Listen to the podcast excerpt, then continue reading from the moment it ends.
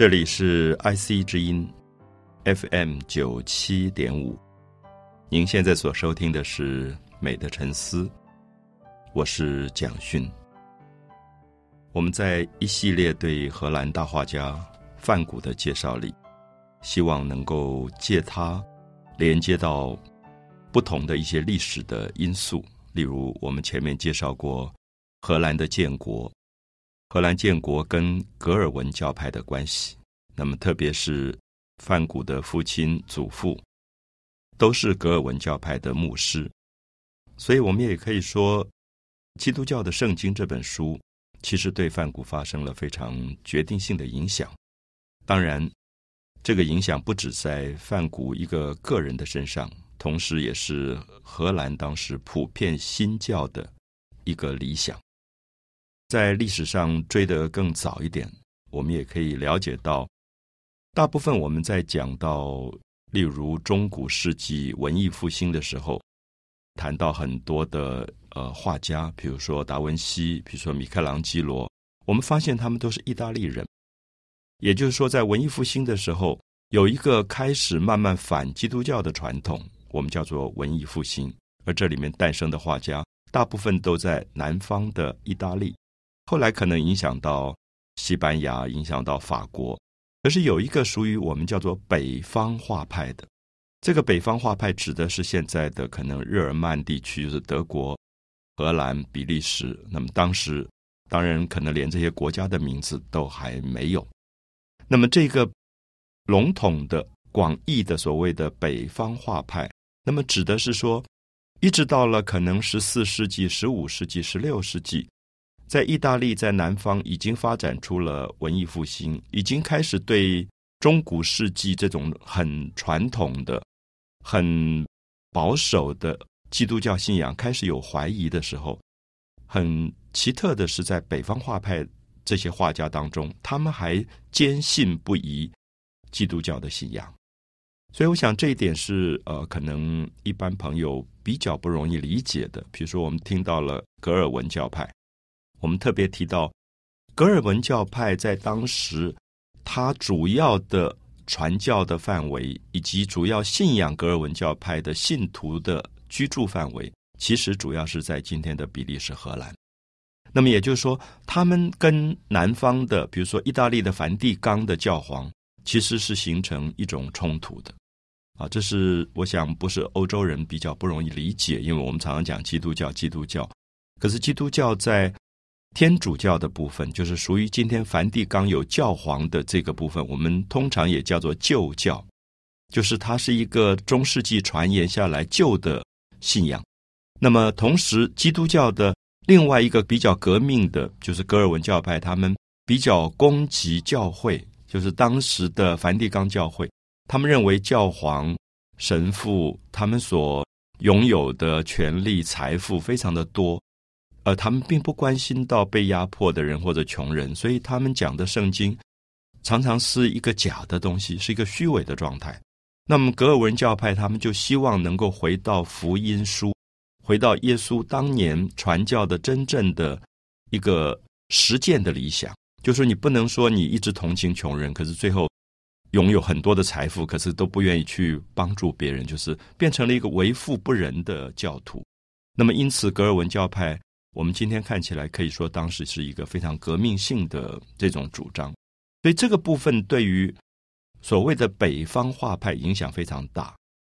那么我们可以举很简单的例子，大家可能有印象，如果我们在达文西的画里或者米开朗基罗的画里，我们看到圣母玛利亚，我们看到耶稣，甚至耶稣钉在十字架上，你会发现他们都非常的漂亮，就是意大利画派。这个文艺复兴的画派，他们通常已经把圣经的主题变成一个视觉上很享乐的东西。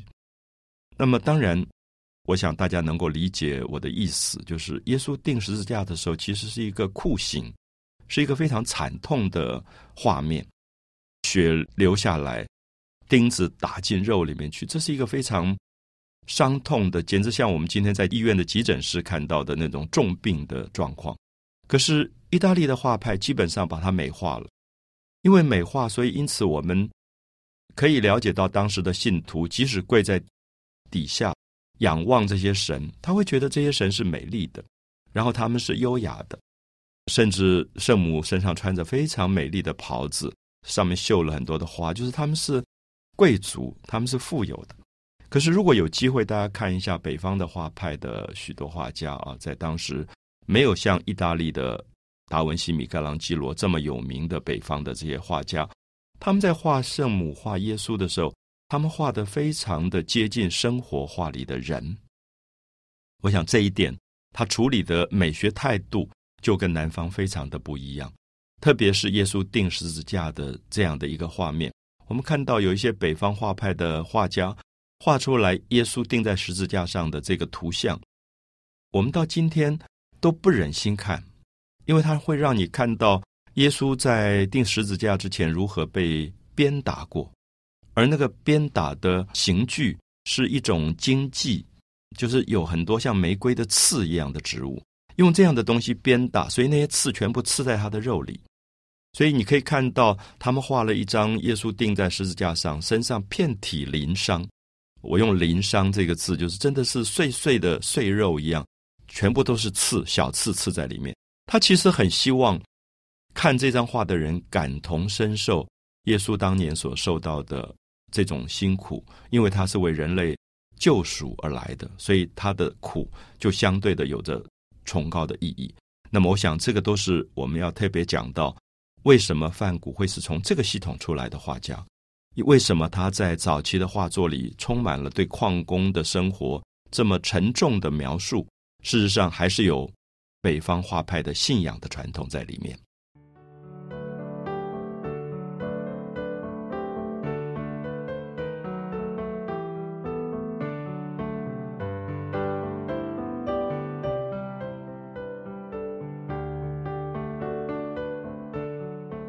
我们在谈到梵谷跟格尔文教派的新教传统的同时，其实不只是关心他个人的信仰，最主要是我们希望用这个背景来解读梵谷在早期的画作。我说早期的画作大概是围绕着一八八零年前后。梵谷大部分我们现在看到的油画，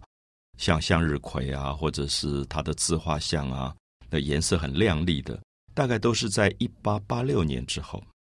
就是一八八六年，范谷去了巴黎，所以他受到了一个很不同的影响，就是巴黎的印象派的影响，所以他的整个画面忽然色彩丰富起来，也亮起来。可在一八八六年之前，我们看到范谷最早绘画对他来讲，并不是他最主要的工作。那之前我们介绍过，范谷大概在十七岁的时候。他就曾经因为他叔叔的介绍，到这个古比西的艺术经纪公司里面去做店员。那么因为做店员，所以他有机会接触到很多买卖的艺术品，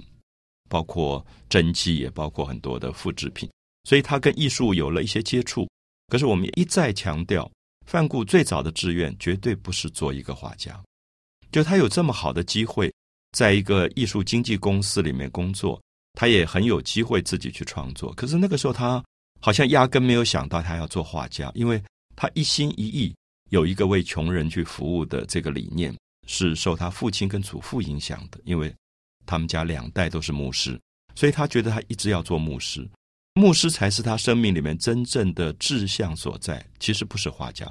这是一般人很不了解，所以很多今天在艺术界上有时候。可能对范谷的传记不了解的朋友，会夸张说范谷多么爱艺术，多么全心投注于艺术。其实，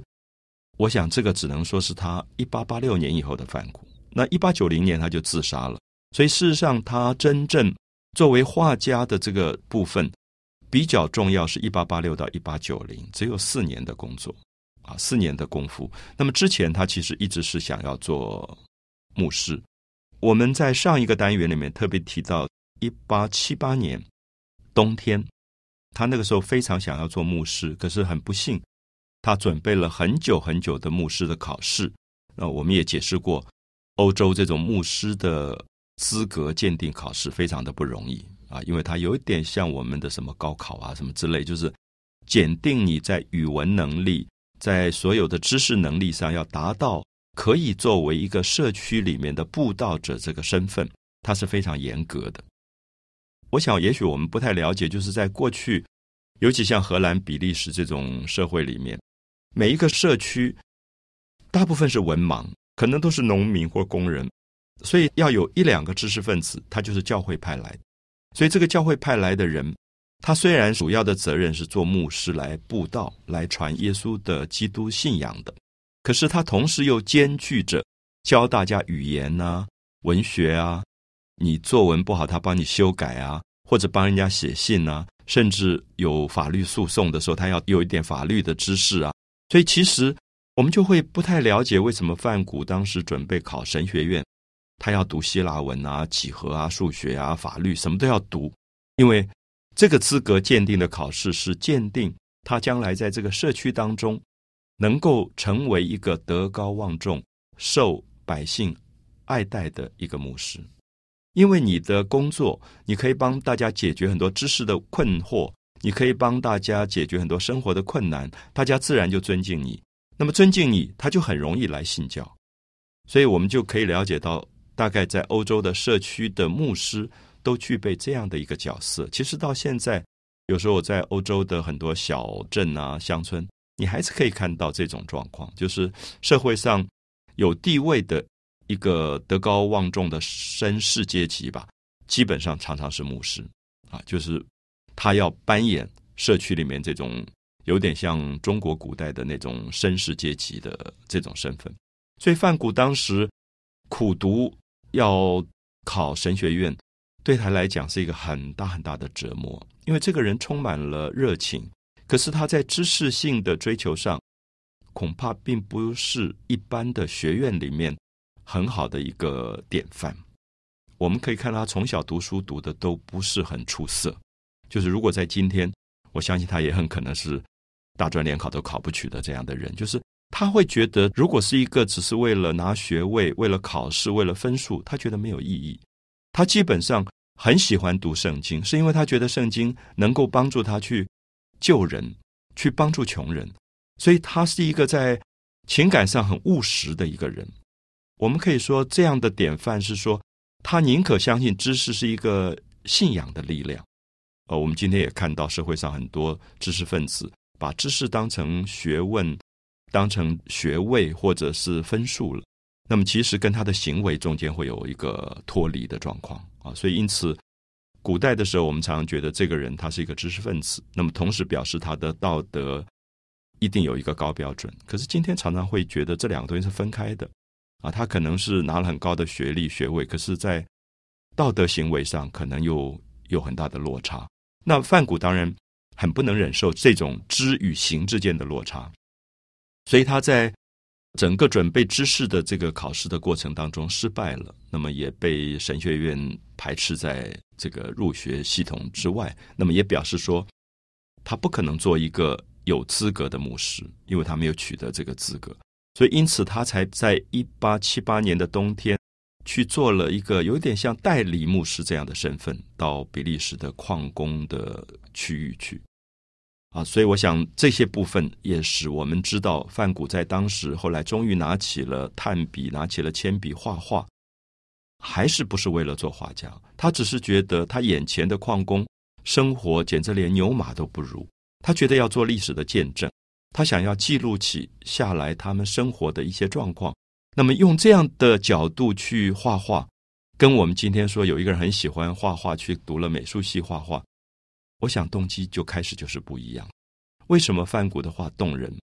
我觉得里面有一种对人的关心，所以因此我们常常说，今天很多人在学美术，可是为什么他们的画没有感动我？因为那些画里面可能没有对人的关心。我想，也许大家可以在这里。去分辨一下梵谷跟一般画家的差别到底在哪里？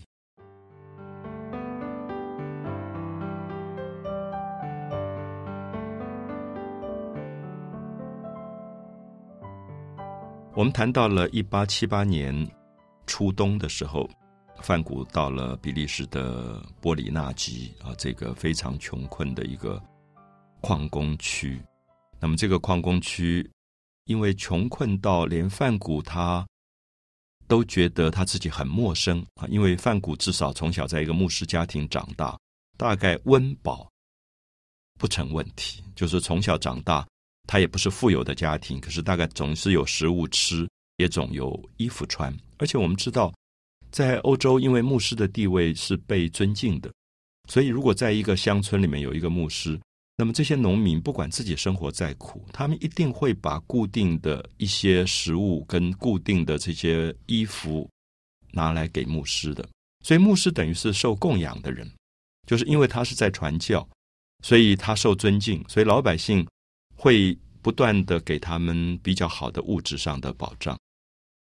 我也可以说，范谷其实是在一个物质比较不缺乏的状况里面长大的。可是到了波里纳奇以后，恐怕是他第一次看到欧洲这么悲惨的矿区，人可以生活在这么贫病交迫的状况，这样子没有人照顾，人可以这样子的长期的劳动，劳动到最后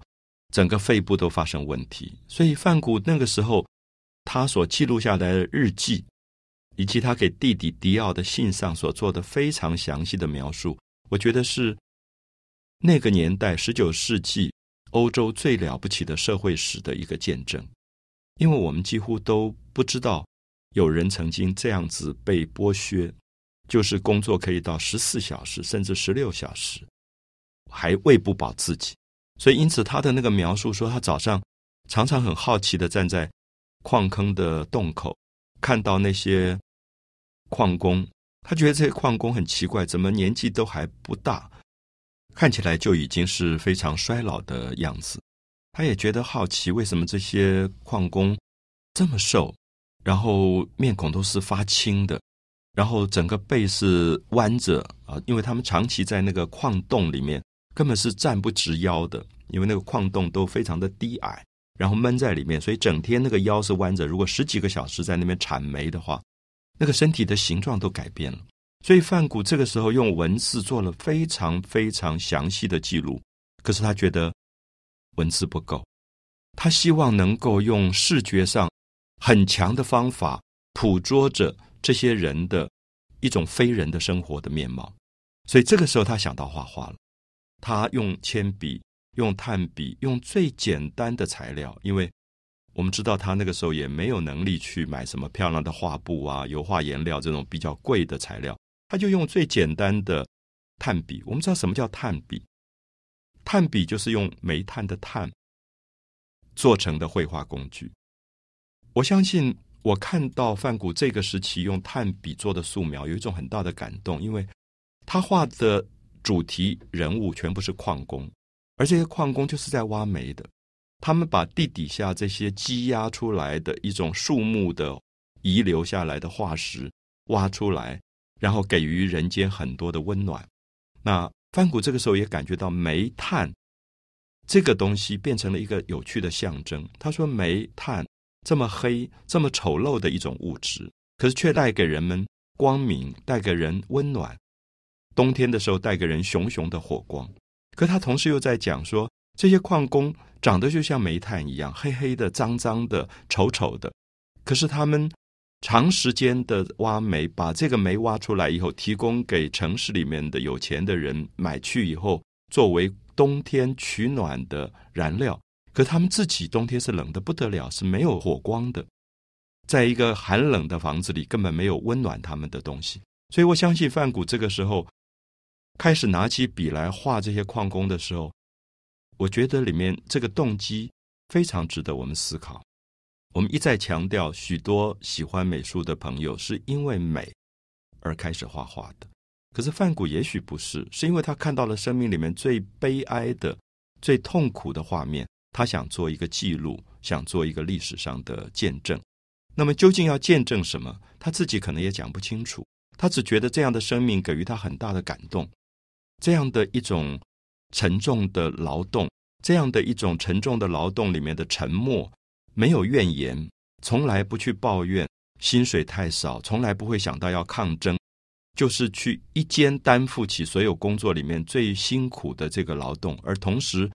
又把这些东西用来养活一大家子的人，照顾他们的妻子、父母、儿女。所以范谷常常作为一个牧师可能躲在窗口，看到屋子里面一家人在吃着非常少的一点点食物，然后身上没有足够的温暖的衣服，寒风里面在发抖的样子，而他们的房子可能就是简单的几个木板钉出来的一个简陋的房子，根本连冬天的寒风都挡不住的。这个时候，他会觉得。为什么会有一群人是过这样的生活的？而这一群人，不就是圣经里面讲的所谓穷人吗？那作为一个基督徒，不正是应该去帮助这一类的穷人，去救助这一类的穷人吗？那如此，他回到了自己的教堂，里面有着很丰盛的食物、面包，里面有着很温暖的暖气，他觉得不安了，因为他觉得他好像不是一个。真正称职的牧师不是一个真正有信仰的基督徒，因为有信仰的基督徒不应该看到这样的悲惨的画面而自己不做任何的帮助。所以，因此这个时候他要去画这些矿工的时候，我觉得是他自己内在的道德的一个巨大的灵魂的呼唤，是他要做很深的反省。他要反省他自己究竟怎么去面对这一群人。所以，我觉得反骨。画矿工、画穷人的这一批的素描，一直是我非常感动的作品。它几乎是跟学院绘画完全不同的一种表现方法。他不在意技巧，他在意如何诚实的画下他所看到的人的生活面貌。